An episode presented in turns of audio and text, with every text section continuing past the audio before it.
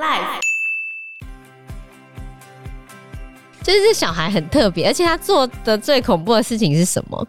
因为爸画漫画嘛，有时候会去影印一些自己的漫画，然后影印完他的废纸就会丢在那个废纸堆里面。嗯，那他写作业的时候，他就没想什么，他就去拿那个废纸堆里面的纸来写作业，然后交给老师的时候，然后老师翻过来吓傻了，怎么是那个死掉的 人的照片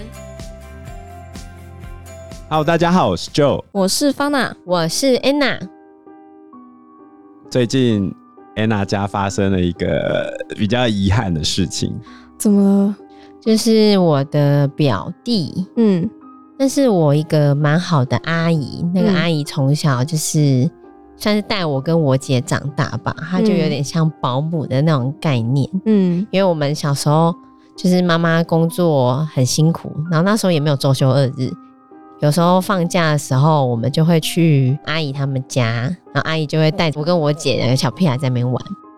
就这个阿姨，她有三个儿子，然后就在中秋节结束之后，嗯，差不多就是中秋假期完的周一的早上，阿姨她就接收到一个讯息，她的二儿子竟然车祸往生了。当下我们全家知道的时候都非常的惊讶，因为这个人明明就两天前还跟大家一起很开心的烤肉，嗯，怎么会两天后突然就这样走了？对，我就觉得就是生命怎么会这么脆弱？就一个你从小看他长大，那个表弟真的算是从小看他长大，就是从他小小的时候，然后到现在。将近快要二十岁，还不到二十岁，然后一个年轻的生命就这样没有了。哦，然后我妹原本还一直在想说是谣言吧，因为这件事情就是是从我舅舅那边听说到的，然后我舅舅又说他是从谁谁谁那边听说的，就一直在听说。对，你就想说各种听说怎么可能会是真的？嗯，就没想到最后竟然是真的。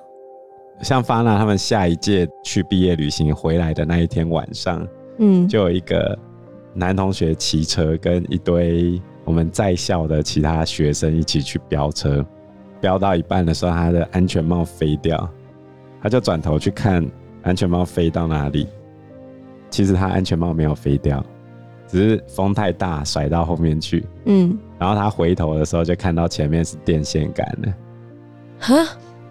就直接撞上去了，隔天早上就过世了。嗯，然后在他后座的那个男生是我很好的朋友的弟弟，然后他就这样，可能因为脑部有损伤，智商可能就降到六七岁这样子。现在还是没有恢复嘛？哈，没有。我之前南部的学生，就是我刚考上正式老师的那一班，嗯。有个小朋友，他也是在毕业后两年，那时候才高二吧，然后在过年的时候，他还是骑摩托车自摔摔到水沟里面，然后就走了。而且我刚才讲那个发娜他们班同学的弟弟出车祸那件事情啊，那时候还有一个案外案，就我们当下老师们都觉得，哎，他是自己骑车出去飙车，然后撞车的。但是其实后面还有两台车，嗯，是他们的同学，就是他们先撞到电线杆了。后面那两台车的同学看到前面那台车已经撞车了，他们的反应是什么？冲下来拍照不是吗？他停车下来拍照 po 班群，而不是先打电话。觉得很好笑吗？对。他们那时候还不知道事情的严重性，嗯。他会直接去拍那个往生死者的脸，但那时候他可能不知道他已经已经命危了，嗯，所以我觉得就是很多时候，我觉得人好像都没有好好的面对死亡这件事情，我们都没有被教导怎么去面对死亡。我之前看刘墉的书，你知道刘墉吗？我知道他是，我不是教你 炸的那个刘墉，嗯，对对对对。我印象中，他有一本书，上面是写说，人就是要从离你比较遥远的死亡开始，然后到你身边的人的死亡，最后接受你自己的死亡。就在这样的一个过程中去学习如何死。像我最近在教各个宗教，比如说佛教、基督教、埃及婆罗门教，然后伊斯兰教，他们如何面对死亡的。我觉得某种程度上，宗教给你的那种支撑，会让你比较不害怕死亡，多少啦？嗯，就像如果现在突然一个砂石车要撞过来，我可能就会开始想，我接下来要什么技能？什么要转身到异世界啊？变史莱姆之类的，拿出真本事 也可以哦。我觉得转身慢多少给你在面对那种关键时刻的时候，可能稍微有点不那么害怕吧。那关于死亡的议题呢？我们台湾最近讨论最热烈的就是安乐死。嗯，像现在去瑞士安乐死一趟要上百万哦，对，你要缴一百多万才能才能死，合法安乐死。而且你还要证明你已经无药可医了。嗯，是啊，对吧？有时候久病的话，好像你不觉得对于家人跟对于自己，好像都不是一件很，就是一直在拖。如果是我，我应该也不会想要一直卧病在床，嗯，就觉得很痛苦。重点是你还会讲英文，你才能去安乐死。啊，是啊，为什么？你要怎么跟瑞士的医生沟通？Let me die。有一点困难了，而且你还要缴那么多钱呢。那我可以先贷款，然后就是去安乐死吗？啊？你说把你的房子？不是要把你的房子拿去那个啊？呀，对啊，类似吧？哦之类的。像 D 卡有一篇文章，他说我们去了瑞士执行安乐死，哇，他总共花费是一百三十万，一百三十万啊？对。他们要确保你的精神状态、个人意愿、家庭状况跟家属意愿全部都要符合资格，然后还要有非常严格的医疗诊断书，不可以伪造，以免他们有法律责任。执行的时候，医生也会先讲你可能还有什么治疗方案可以执行，嗯，确认你都没有办法，无力回天之后，才会真正可以执行你的安乐死。所以他们的执行率其实是很低的。那结束之后，你可以选择火化或运回，也可以在瑞士执行葬礼。那这样，如果我要运回来的话，是已经包含在那一百三十万里面吗？这是从头到尾的花费啊。不过他们说有一些部分是可以再省的，嗯、因为他们想要咨询，他们也没经验，所以他们就找了一个可以帮忙翻译的团队。但是他后来发现，这个团队只是单纯帮忙翻译。哦，没有帮你沟通，对不对？对啊，他们其实自己也不懂。嗯，他就说：“那你干脆直接找一个翻译帮你翻译就好了。”嗯，这个部分他就花了四十万呢。我说光翻译啊？对啊，而且你不是自己去哦，是家属要帮你办理整个流程。对啊，你不能自己去死啊！不然你死了之后，你的那些东西谁要帮你带回来？那这样如果我一个人呢？然后我想要安乐死，不行，没办法。那你只能自己在家死哎、欸，真自杀吗？可能年纪大就只能自己在家老死这样子啊。那如果我一直躺在医院呢，然后我就都一个人这样。所以你已经病重了，你要怎么出去？这也是一个问题啊。对啊，你要至少能走路啊，不然就是要轮椅推的出去啊，还要能坐飞机到啊。那多难、啊！如果你变植物人了嘞，你不可能啊！你植物人你也没办法表达你的意见。对啊，你都眨眼睛哦。哦 所以有些网友就讲，烧炭的话一千有找。哦，嗯，好像是哦，对，这样比较痛苦啊。烧炭吗？是吗？不是他给你那个药丸就吃下去睡着而已啊。没有吧？是喝药吧？那药好像蛮苦的。加糖浆，好糖甜爆，花那么多钱，你终究是要死的嘛。烧炭好像比较快。我觉得这真的是人生中最大的一个困难的习题啊。对啊，如何学习和生命共处，还有告别生命。我们不断的跟身边的人 say goodbye，然后到最后一天，我自己要跟自己 say goodbye。嗯，你要怎么接受这个过程？那我们今天呢，要来提这本非常特别的书。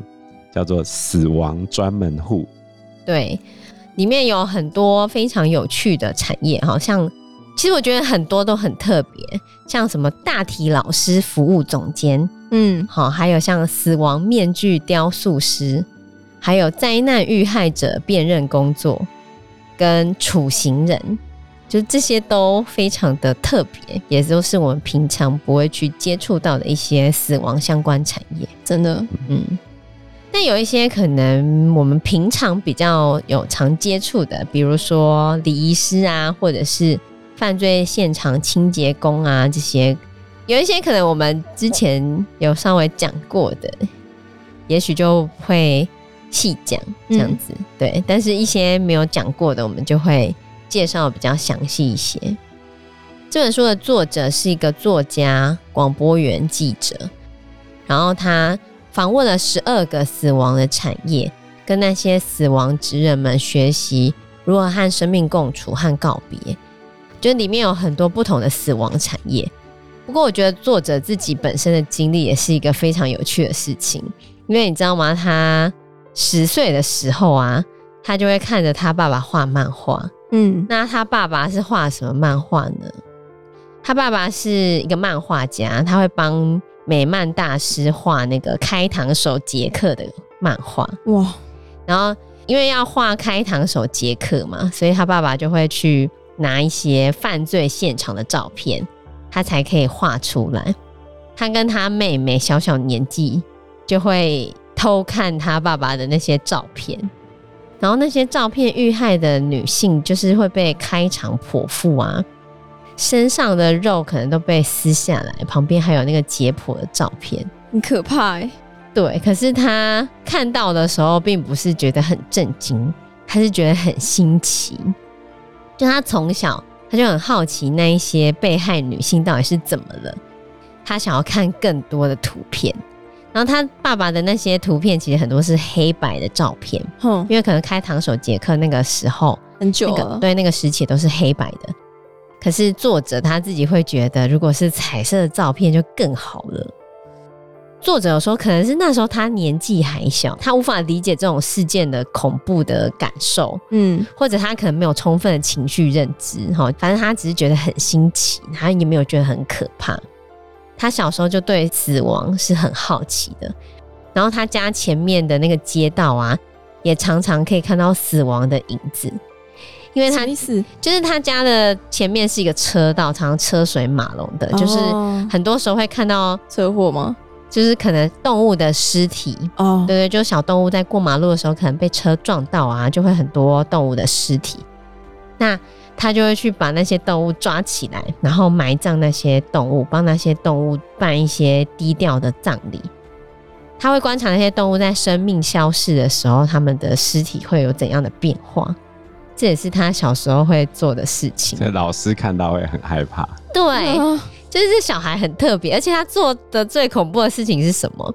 因为他爸画漫画嘛，有时候会去影印一些自己的漫画，然后影印完他的废纸就会丢在那个废纸堆里面。嗯，那他写作业的时候，他就没想什么，他就去拿那个废纸堆里面的纸来写作业，然后交给老师的时候，然后老师翻过来吓傻了，怎么是那个死掉的人的照片？对，死掉人的照片或者死掉人的漫画，老师会吓死吗？你自己想吗？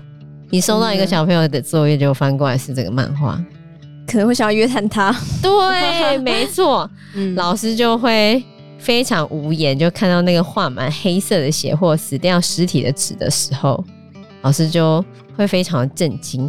可是作者就会跟老师说，那就是一张图而已嘛，因为在他的眼中，他觉得死亡就是会发生，而且是经常发生的一件事。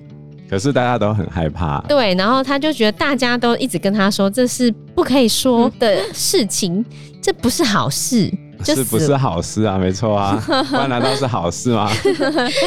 像我们学校常常会有那个鸟巢翻覆，然后就死掉的小鸟，真的哦。像我就会没办法，我觉得这地上可能会有鸟尸体这样，对吧？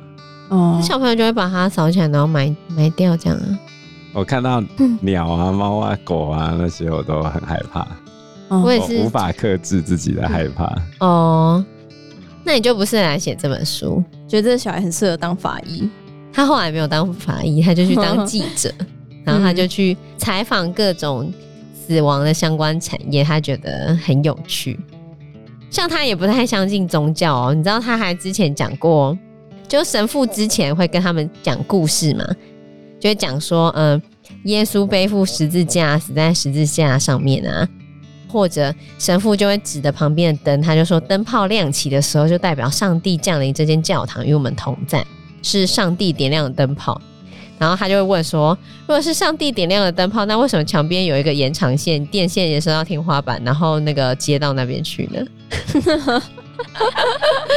他就这样子跟神父讲，然后他就觉得神父一直要把灯泡跟电线说成魔法神机，然后他就会觉得很疑虑，就一直对于这些宗教都抱持着怀疑的态度。他就觉得宗教的这些东西感觉都很。就是用一些很巧妙的言辞啊，虚幻的万灵药啊，悦耳的谎言来帮你包装死亡的这件事情。就是你信了宗教，你就会得永生，你就会上天堂。他就不相信，嗯，他就觉得那就是虚幻的言辞啊。所以他从小就一直面对着很多的死亡。他其实小时候也有面对过他朋友的死亡。就是他在十二岁的时候，他朋友跳进去溪流里面拯救自己的小狗，可是就溺死了。嗯，然后他去参加他朋友的葬礼的时候，他就一直很想要知道他朋友的棺材里面装的到底是什么。不是都会打开吗？我不知道哎、欸，可是那时候可能就已经关起来了。哦，他就一直非常好奇，很想要知道棺材里面装的到底是什么。他朋友啊，可他就觉得他距离他朋友明明就很近，可是他却看不到他朋友在哪里。嗯，因为棺木已经关起来了，然后他就觉得他明明就很想念他的朋友，可是却没有任何证明证明他朋友在哪里这样子，然后他就一直很想要理解死亡这件事情，然后理解人死之后尸体到底跑去哪里了，然后怎么做处理，尸体没有凭空消失吧？那尸体到底怎么了？哦，就诸如此类的事情，他一直觉得很好奇，所以他就准备。找到这些天天在死亡身边工作的这群人，他就想要请教这些人他的工作跟他的工作方式，然后了解这些相关产业的运作机制，还有了解死亡如何呈现在那些工作之中。你看，他从小就开始接触死亡这件事，对，然后就开始探索死亡。不过讲到死亡，我觉得大家还是很害怕吧。你不觉得啊？你怕的是什么？我怕的就是那个 痛的瞬间是吗？哦，你怕尸体？对，我高中的时候本来想念法律系，嗯，后来我们高中有一个公民课，是检察官自己来帮我们上课。她是一个很帅的女生，就是长得蛮漂亮，然后又很帅。我们班同学很多人后来跑去念法律系，嗯，我那时候就其实蛮想要念法律。但是她在最后的几堂课开始跟我们讲她的跟法医的那个经验，嗯，然后我就决定，嗯，还是不要。我觉得我打从心里对这种产业有根深蒂固的恐惧。为什么啊？我不知道啊，可能是前辈子吧。不知道，可是真的就是不是每个人都可以好好的面对死亡，或者是不是每个人都可以好好面对尸体的这件事情。那他去采访的这些人呢、啊？我觉得他们都有一种很厉害的心理机制吧，就是他可以把工作归工作，家庭归家庭，就是可能他工作的时候的情绪，他可以把它切分开来，这样子，哦、就是智商师，大概就是这样子。因为你每天都在面对死亡，可是你要怎么不被你面对死亡的这件事情影响你？每天回家的心情，或者是影响你的生活，这是一件蛮难的事。那他其实也会一直去问他采访过的这些人，可是这些人总是有他们的一种特别的能力，就是你每天在面对死亡这件事情，它总是会对你的心灵产生一些影响嘛。可是这些人总是好像可以有一个开关，就把它关起来。